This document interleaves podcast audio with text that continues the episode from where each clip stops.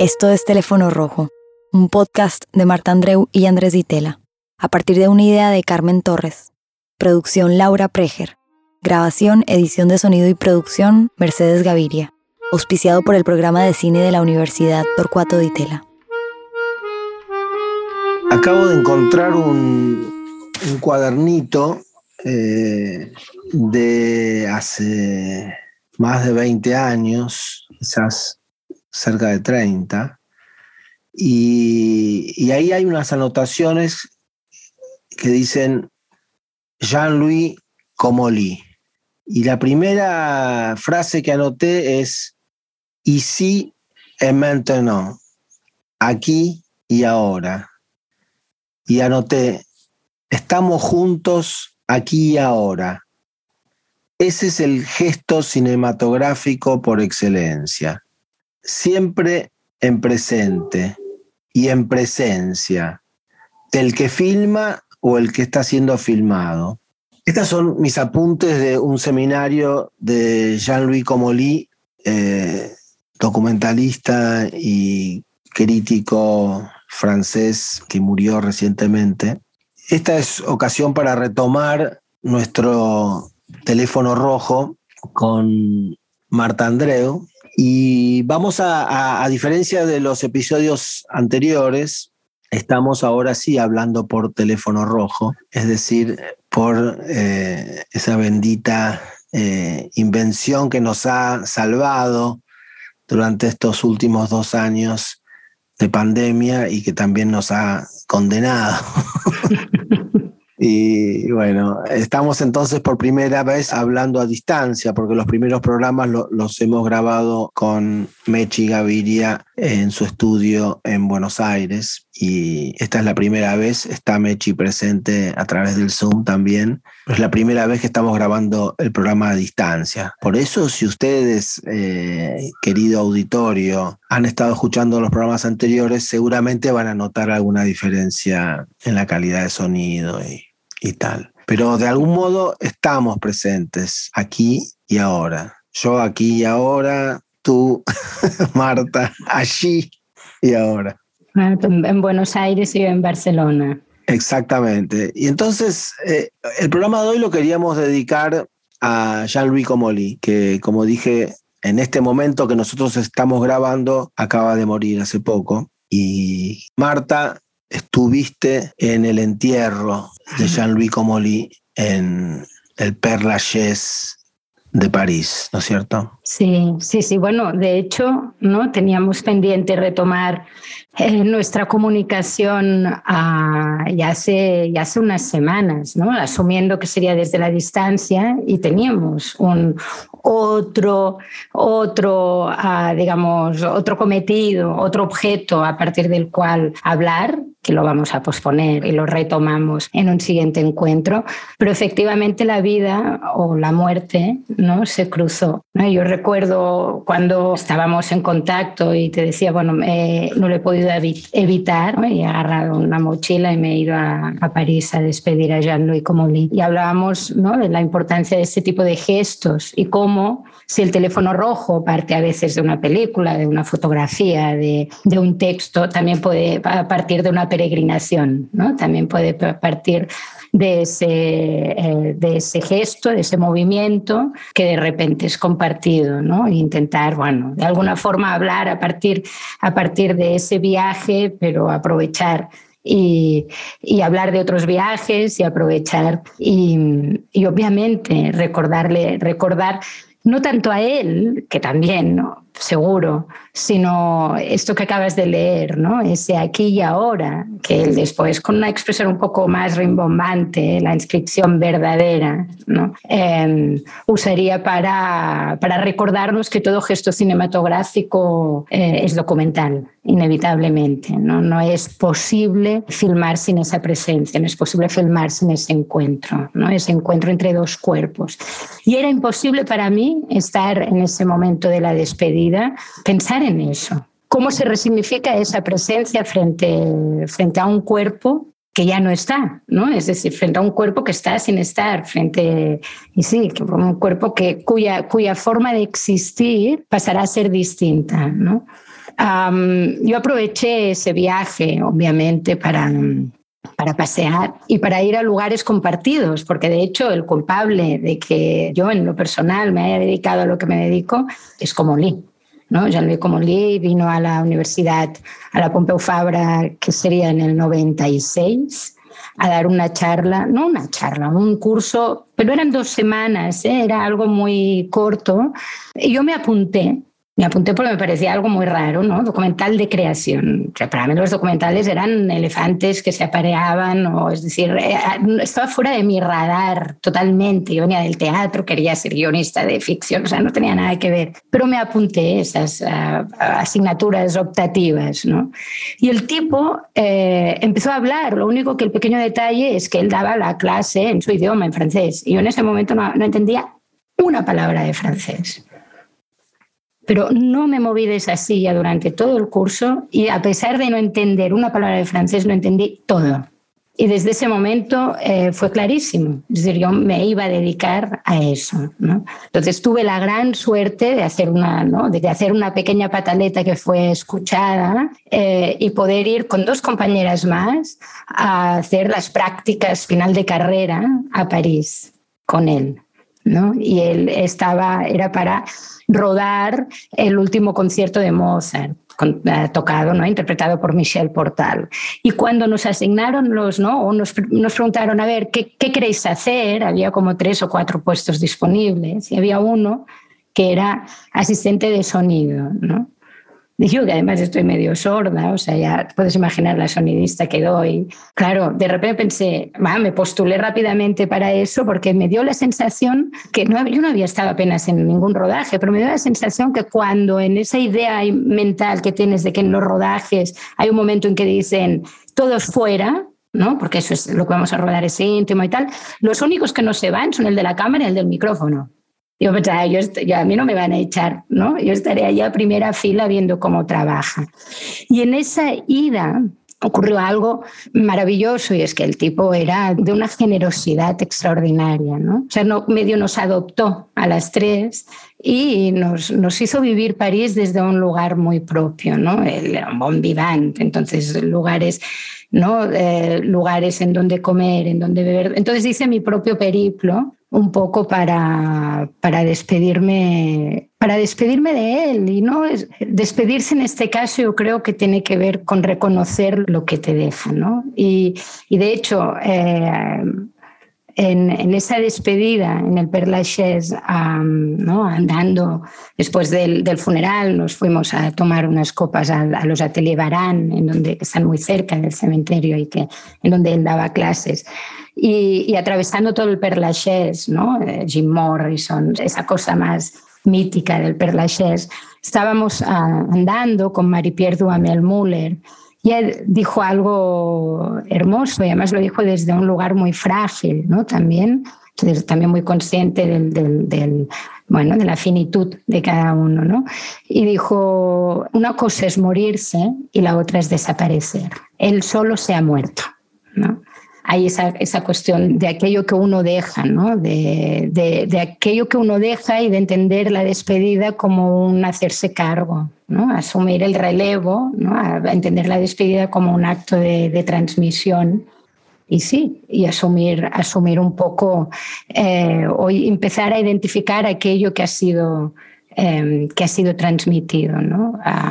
Precisamente. Hoy, antes de que nos encontráramos, pensaba, ¿no? Eh, intentaba cerrar los ojos y, y, y, hacer el ejercicio o el juego de a ver qué veía, ¿no? qué era capaz de ver frente a eso. ¿no? Y, fue bonito porque primero cerrar los ojos no veía nada. Entonces decía, no, no puede ser, no puede ser que no vea nada. No volví a cerrar los ojos y seguía sin ver nada. Y al final cerré los ojos y, y apareció una escultura que es verdad, es una escultura que, que, quiero muchísimo y siempre tarde o temprano acaba apareciendo, ¿no? que es esa escultura Em, surrealista de Giacometti, la que hizo, la última que hizo en su época surrealista, que se llama El objeto invisible. Y tiene otro título, de hecho, que es Maintenant le vide, que además como buen surrealista juega con las palabras. Maintenant le vide se escribe de dos maneras distintas y significa dos cosas distintas. Y es, una es manos sosteniendo el vacío y la otra es y ahora el vacío. Y es hermoso porque frente, frente a este sentir que los maestros se van y que por lo tanto la época se va de alguna manera, y obviamente no me quiero poner fatalista, otras cosas vienen en su lugar, pero uno pertenece a una época, ¿no?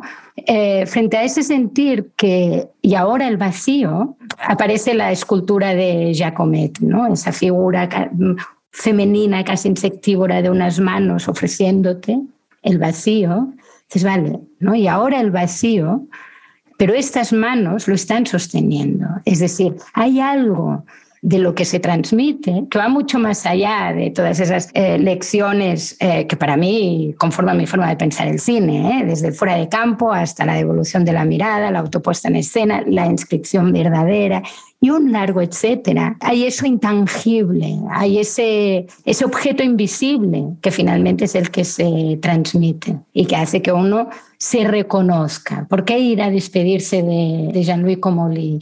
Es que no era posible no hacerlo, ¿no? Porque hay el reconocerse.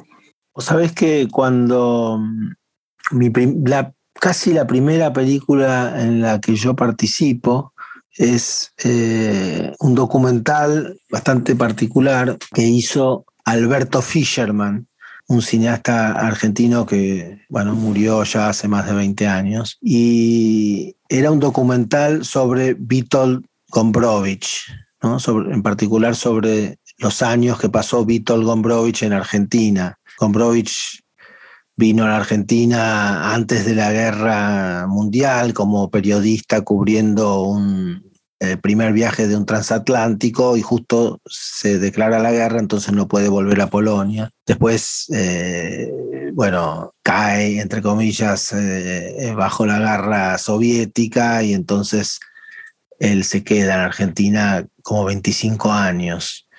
Y durante esos 25 años pasó mayormente ignorado en la Argentina por, por el círculo, digamos, más eh, importante de escritores, Borges, Victorio Campo, todos ellos no, no le prestaron atención.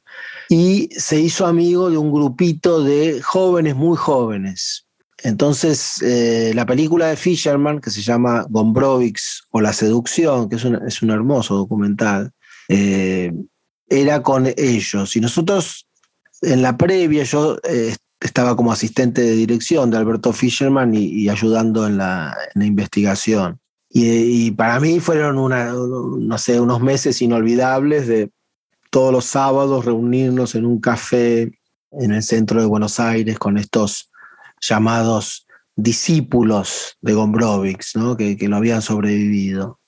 Y uno de ellos, eh, Alejandro Rusovich, habló de la obra secreta de Gombrowicz. Y la obra secreta era la huella que Gombrowicz había dejado en ellos. Hay algo que es muy inacible, me hizo pensar lo que estabas diciendo recién de, de Comolí, que más allá de, sus escritos, sus teorías, sus películas, hay algo que él dejó en ti, entre otros. ¿Qué será eso? ¿Cuál es la huella de Jean-Louis Comolli en Marta Andreu? Caray. Lo que, es, lo que me parece interesante es que, es que en el fondo esto que estamos diciendo, ¿no? de, de, aquello que, es, que, que va más allá y que de hecho él, él lo, lo, describe muy bien, en un momento no sé dónde, no sé dónde y además a veces casi que mm, dudo que fuera algo que está escrito, quizás es algo dicho entre copas, pero él decía, el arte es, el, es la única ciencia exacta que existe. ¿no? Porque en el 2 más 2, yo creo que esto lo hemos comentado en algún, en algún encuentro, ¿no? porque en el 2 más 2 son 5. 2 más 2, 4 y más 1, que es el ángel que pasa. ¿No? Entonces, al final hay algo muy que me parece muy hermoso y es que esto, esto inasible, este, este objeto invisible, no es que sea algo que vaya por al lado, ¿no? yo creo que, por ejemplo, esa generosidad de la que hablo yo, eh, se puede ver en sus textos. O esa necesidad de compartir la forma en que tenía de ver el mundo. Yo me acuerdo que cuando nos aceptó para ir a hacer esas prácticas, dijo, muy bien, muy bien, pero antes tenéis que ir a un encuentro de documentales que se hace en Lusas, que es un encuentro que si no conocéis eh, recomiendo muchísimo. ¿no? Les états généraux un film documentaire muy, muy revolucionario, ¿no? Los estados generales del cine documental en Lusas, lo que ves es básicamente la misma pandilla de parisinos, pero con chanclas de verano, ¿no? Porque eso se hace en agosto. Entonces, y es en, un, en la campiña, uno acampa, literalmente, ¿no? Con tiendas de campaña, ve las, las películas, pues, en, en la escuelita de la, del pueblo, ¿no? Y ahí, recuerdo haber visto um, An Injury to One de Travis Wilkerson y eh, El archipiélago nitrato de Claudio Pacienza sentada en una en una silla de, para un niño o niña de tres años, ¿no?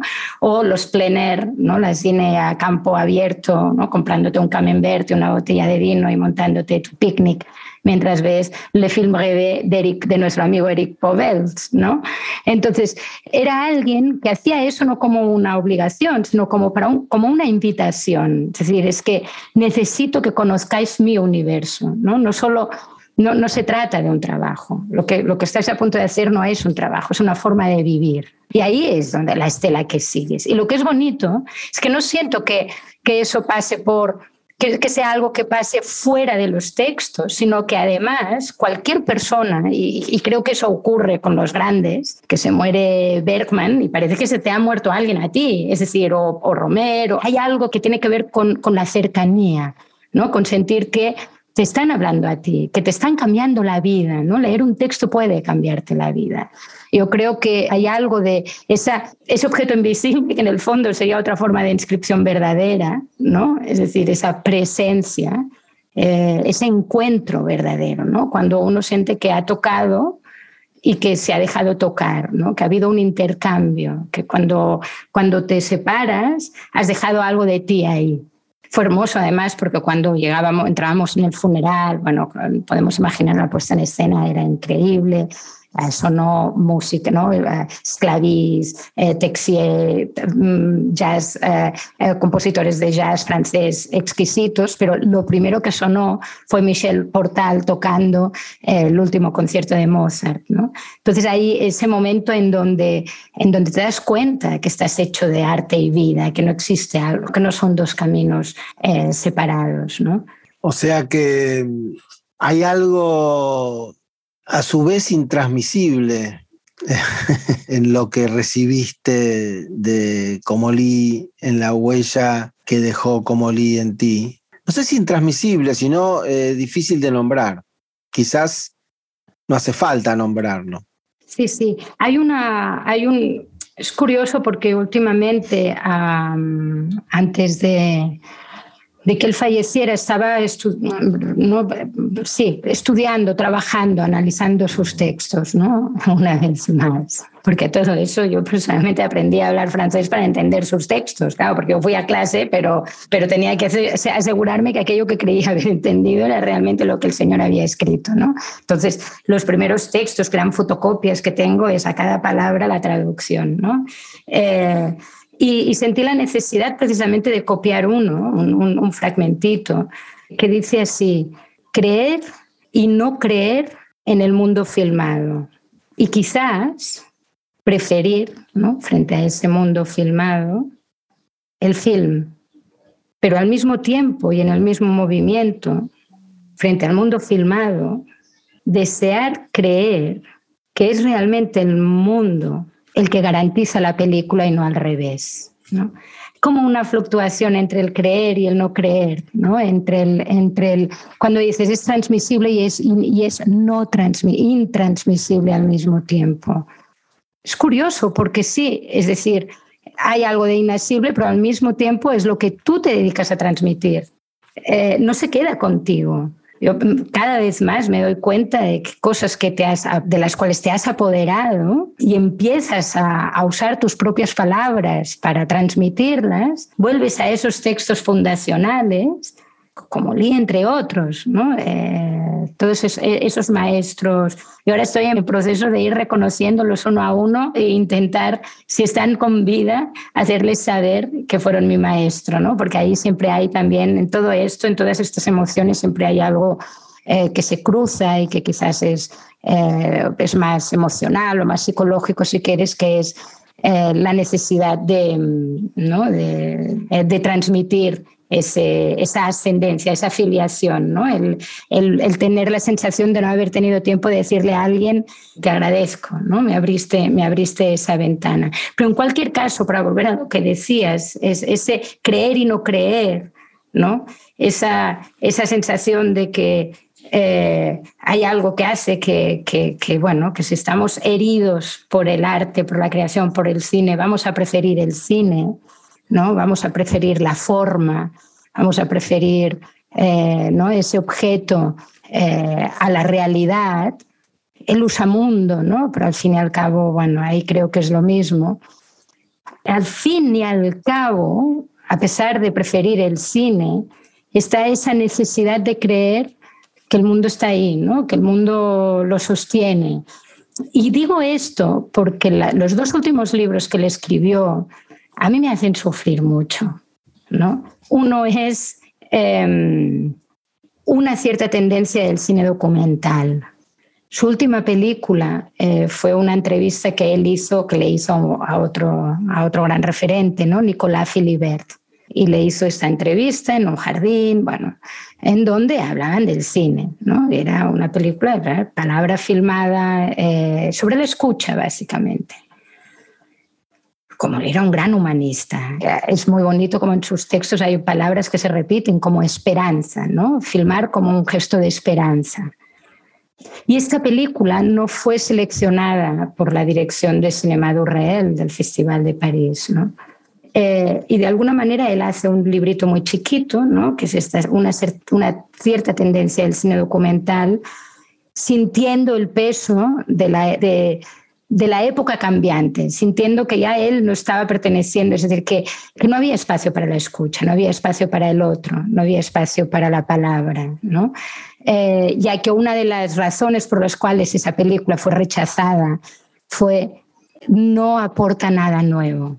Entonces hay algo, yo siento en su texto de, de, de, mm, como de derrota, ¿no? es decir, de darse cuenta de uno no puede eh, ponerse y, vivir solo de ese mundo hecho de cine. Si se gira, si se da la vuelta y ve que el mundo del que está hablando eh, ¿no? se desmorona. ¿no? Y de hecho, el, último, este es el penúltimo libro, pero el último libro que le escribió, eh, que apareció tres días antes de que él falleciera, es precisamente, lleva por título una pregunta, ¿no? Jugar el juego interrogante, ¿no? Y en él se pregunta, tengo que confesar que este lo acabo, o sea, una de las cosas con las que regresé fue con el librito.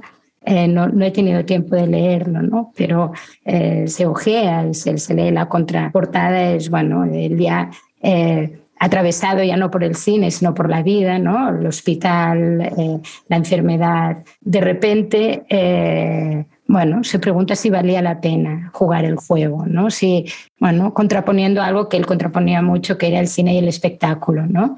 Eh, ¿Cuántas veces él accedió? ¿Cuántas veces dejó de luchar? ¿Cuántas veces jugó el juego, ¿no? Y se lo pregunta. Y a mí me, me impresiona mucho porque lee sus primeros textos, que están llenos de esa inocencia, de esa esperanza, incluso de como si el cine o como si el arte pudiera cambiar el mundo. ¿No? Creer y no creer. Y después al final, esa basculación de darse cuenta de que finalmente em, no hay algo que tiene que ver con ese regreso inevitable, ¿no? Que es al, a la realidad filmada, ¿no? Y que, y que hay algo, hay algo de, em, ineludible en, en, eso, ¿no? En ese, y algo de lo que no podemos escaparnos, supongo, imagino que especialmente siendo cineastas de documental, ¿no? Hay algo que yo noté aquí, que estaba mirando esas viejas notas de, del año 94, creo, eh, del seminario que dio Comolí en Buenos Aires, y aparece mucho esta, esta idea de la frustración y de la decepción. Podríamos definir estas no son citas de Comolí, sino de lo que yo alcancé a notar, ¿no? Me acuerdo que me parecía que todo merecía la pena anotarse en esos tres días de seminario. Y tengo muchas páginas anotadas. Podríamos definir el lugar del espectador del cine documental como el lugar de la decepción. Eso es algo que me llamó mucho la atención. ¿Por qué? Porque se da esa relación con, la realidad, ¿no? Es decir, eh, no, no, no, no podemos caer eh, lo que él llamaba el encantamiento del cine completamente, porque en algún lugar, y quizás es una de las cosas que define al cine documental, en los espectadores del cine documental, siempre hay una pequeña conciencia de que existe el mundo. Y el mundo, sabemos, es decepcionante y lleno de frustraciones. Eh, entonces, me parece que, era una reflexión sobre algo de lo cual no se suele hablar. A mí me, hizo pensar mucho también eh, tu relato sobre la muerte de Comolí en dos cosas. Una es la importancia de la peregrinación en el cine documental. Y en mi propio cine creo que, buena parte de mis películas son, son especie de peregrinaciones. Acabo de filmar ahora un documental eh, sobre una figura del siglo XIX argentino, Guillermo Enrique Hudson, que es básicamente una peregrinación por los lugares donde yo pude discernir que él estuvo, ¿no? Él trabajó como gaucho en, muchos lugares, luego hizo el, servicio militar en otro lugar, eh, luego viajó más al sur, en fin, no voy a contar la historia de la película ahora, pero sí eh, que yo sentía que estaba en una peregrinación y que eso le daba sentido a mi viaje.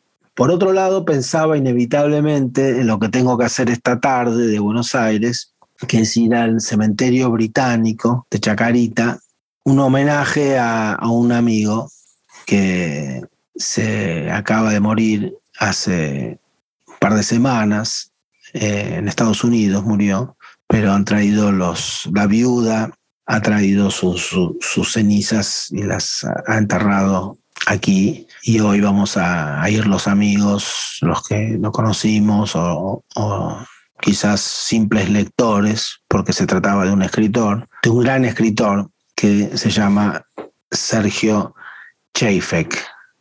Y bueno, es alguien que yo eh, literalmente eh, he acompañado a lo largo del tiempo durante cuatro décadas. Es uno de mis amigos más, más antiguos. Y curiosamente, como suele suceder, eh, yo no había leído uno de sus libros que tengo por acá, que lo, estaba leyendo en estos días, eh, que parece escrito para mí, como si fuera un mensaje. Yo he leído varios de sus libros, pero justo no este, que se llama Últimas Noticias de la Escritura. El libro cuenta la historia de un cuaderno que Sergio Cheifek compró en un negocio chino en Brooklyn o en Queens, eh, en Estados Unidos, que era un cuaderno muy gordo. Eso lo ponía muy contento de que se tratara de un cuaderno gordo donde podría llevarlo a todas partes para siempre tener el cuaderno a mano y escribir y que, que no iba a tener que cambiar de cuaderno cada dos por tres. Yo mismo siempre ando con, un cuaderno, siempre, a todos lados, siempre sé que si tengo que esperar o si, si, si tengo que hacer un trámite o cualquier cosa que pase, sé que al tener un cuaderno eso me salva el momento. O si se me ocurre una idea que después pienso que me voy a olvidar, eh, que en general no, son ideas importantes, pero eh, el solo hecho de tener el cuaderno eh, me deja tranquilo. Es como la, la la, ¿cómo se llama? La toallita de, del personaje de Peanuts, de Linus, que, tenía que llevar siempre la mantita esa, eh, si no se ponía nervioso. Lo gracioso del caso es que en el momento que él compra ese cuaderno chino, gordo, y que va a anotar todos sus grandes pensamientos ahí, es cuando se da cuenta que en realidad él ya casi no está escribiendo a mano, sino eh, directamente en el ordenador, en la computadora. Y entonces le, da pena y le da un poco de vergüenza llevar ese cuaderno casi vacío. Igual mantiene la fidelidad al cuaderno de, lo que lo sigue llevando, ¿no? Pero eh, un poco con esa vergüenza de que no, no vean que, bueno, él que supuestamente es un escritor que escribe tan poco.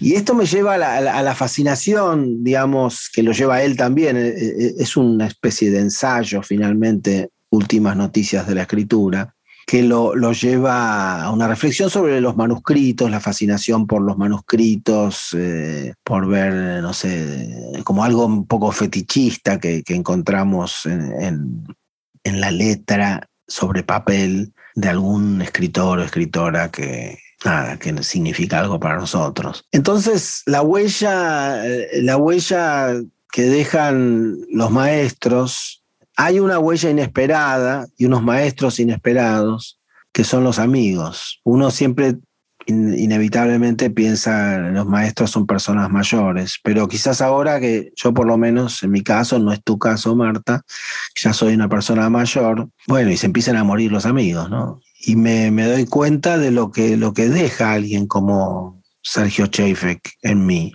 esa huella. Y es una enseñanza, ¿no? Esa atención a, ciertas historias a las que nadie presta atención, esa casi diríamos sobredimensión que puede tener o tomar un objeto como un cuaderno y significar tantas cosas. Siento que, que en ese libro Sergio me estaba hablando a mí. Y justo era el libro que yo no había leído. Es, es maravilloso porque creo que has puesto sobre la mesa dos, dos, dos ideas que, que, me gustaría mucho rescatar ¿no? de, de, este, de este encuentro de hoy, ¿no? y de esa inauguración de esa segunda etapa casi de teléfono rojo, eh, ¿no? desde esta distancia física o geográfica. Una, efectivamente, tiene que ver con, preguntarnos sobre, el maestro, ¿no? Y dices, el maestro no, no, eh, también es el que está, el, que a uno le acompaña caminando y, y, viceversa, ¿no?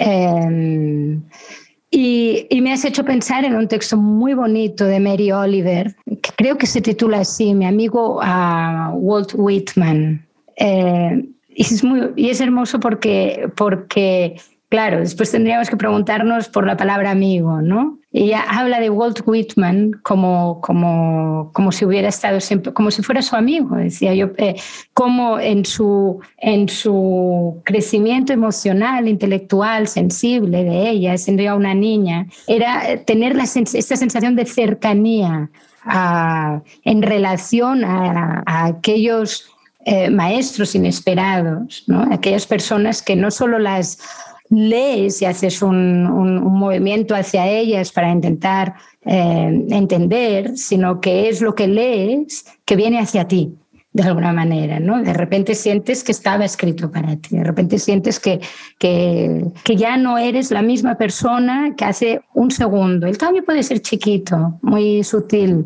pero es ese, ese ese sentir que, que, el destino de aquel o aquella que había escrito esas palabras pasa a ser algo que te importa, pasa a ser algo eh, que forma parte de, de, algo que ha, que ha permitido que seas como eres, pero forma parte, no sé cómo decirlo, de una suerte de familia, ¿no? de, eh, de esas afinidades selectivas, ¿no? de ese acompañarse Uh, mutuamente.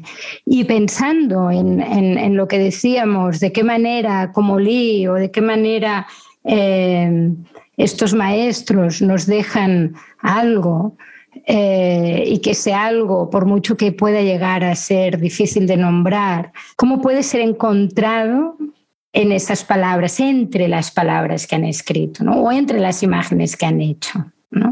Y que le van a hablar aquellos que están por venir. Es decir, esa idea de la palabra, la imagen no sobrevive por, por, por, definición, ¿no? aunque puedan llegar a morirse también, pero al menos no sobreviven. Ahí para mí hay un gesto o hay, un, hay algo que bueno, me hace pensar en, en, esa, de nuevo, esa palabra que, que, muy a menudo regresa, ¿no? al menos en mí, ¿no? esa idea de responsabilidad. Es decir, si, si tú sabes pintar, si tú sabes escribir, si tienes algo que decir, no te puedes permitir el lujo de quedarte callado. ¿no? Es decir, hay algo que tiene que ver con esa transmisión que, que pasa de, de esos maestros más o menos esperados, ¿no? O, bueno, o intuidos, es decir, si vas a escuchar a alguien hablar de alguna forma, ya te colocas en ese lugar del, del, eh, discípulo, lo que a mí me, seguramente me pasó ya con Comolí, pero también esos maestros inesperados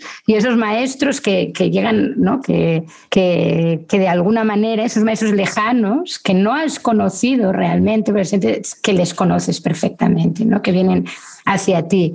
Hay algo de esta dimensión del, eh, del, compromiso, digamos, con, con, em, con, la creación de alguna forma, ¿no? Del, del, darse cuenta de que aquello que se escribe o que se dice eh, no es solo lo que se cuenta o lo que se escribe o lo que se dice o lo que se pinta o lo que se filma, ¿no?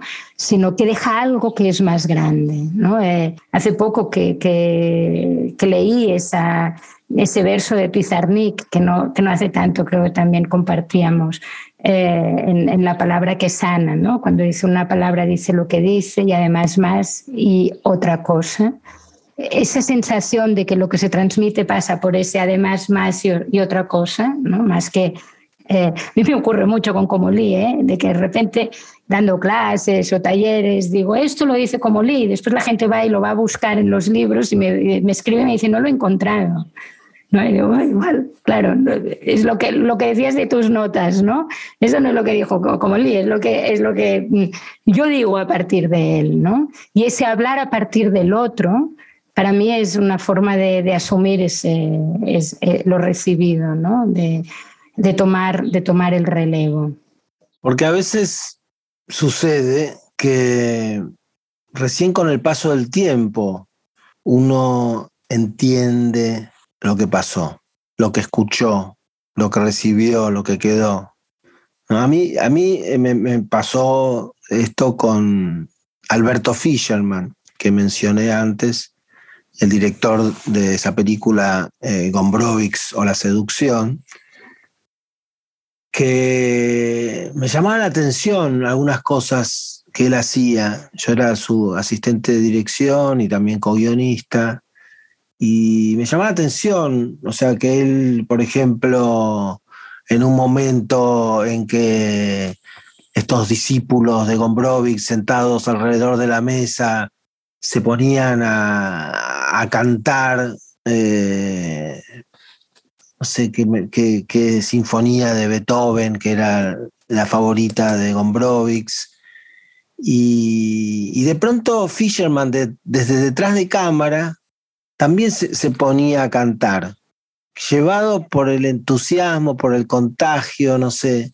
Y a mí parecía como, pero y, uy, esta voz que suena como en otro plano y como un error, ¿no? Y, quizás técnicamente lo fuera y después fuera un dolor de cabeza para eh, el sonidista o la sonidista que, que, hiciera esa mezcla, pero ese, ese, error y otros, como por ejemplo no ver el material, lo que se llamaban los rayes eh, al día siguiente, sino quedarse con la experiencia del rodaje y bueno, verlo todo después. Eh, que a mí me parecía raro porque era como la oportunidad, si algo había, salido mal, no poder corregirlo.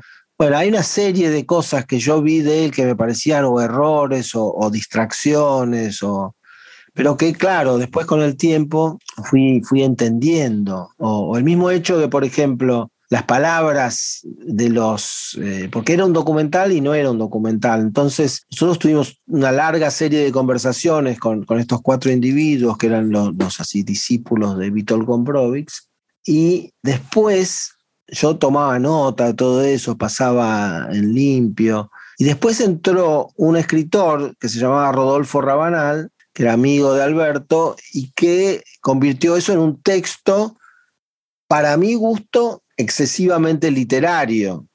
Y les costaba inclusive a veces a, los discípulos que no eran actores, era, no sé, un profesor de filosofía, un, un dibujante, un músico, les costaba decir esos textos. Y sin embargo, volviendo a ver la película después de muchos años, con Brovix o La Seducción, sentía que la película tenía una música, una música en el sentido no de que había música, que también, sino que sonaba de determinada manera, era como si, si fuera un acento, ¿no? o la voz de alguien, totalmente reconocible, individual, rara, rara.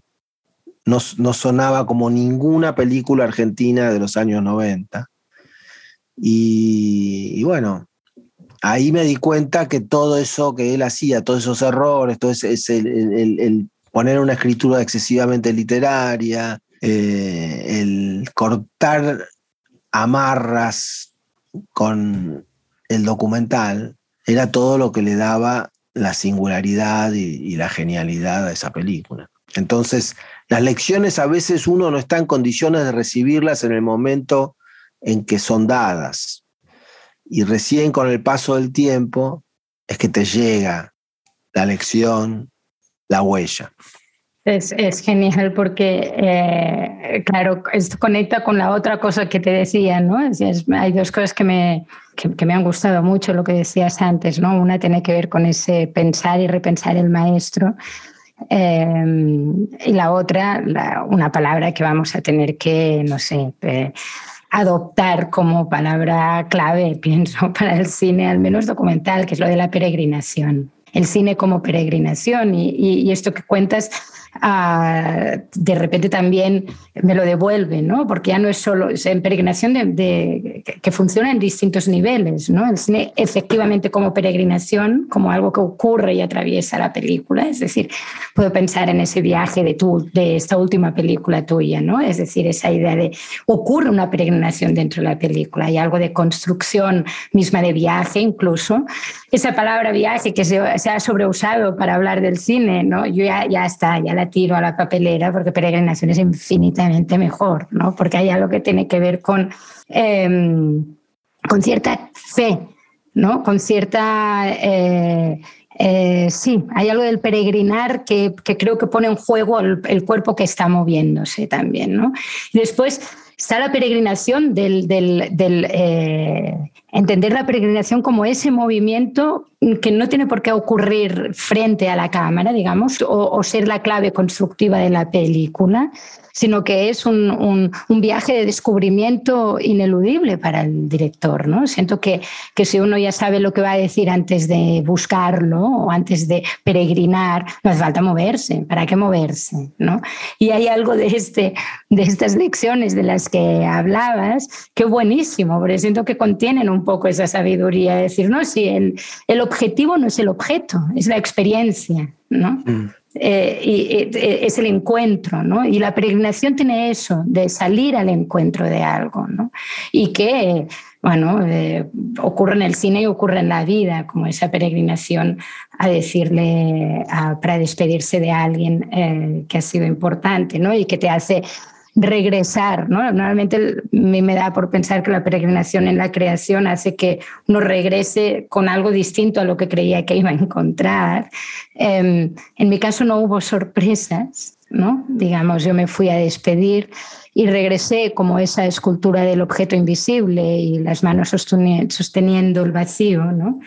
Eh, regresé llena de vacío, pero llena, ¿no? Es decir, asumiendo esa cosa del fantasma, ¿no? esa cosa del, estar siempre presente, esa cosa de que el vacío inevitablemente ocupa, ocupa espacio también. ¿no? Entonces, me parece que, esa idea de ir al encuentro de algo, ¿no? esa idea de la peregrinación, del cine como peregrinación, eh, fíjate, al final sí que... Eh, caray, ¿no? El, ir allá a despedirse ¿no? provocó que habláramos eh, de lo que estamos hablando y, de repente aparece algo, ¿no? Aparece, aparece, mm, aparece una palabra nueva, que no es poco. Esto es Teléfono Rojo, un podcast de Marta Andreu y Andrés Ditela, a partir de una idea de Carmen Torres. Producción Laura Preger. Grabación, edición de sonido y producción Mercedes Gaviria auspiciado por el programa de cine de la Universidad Torcuato Di Tella.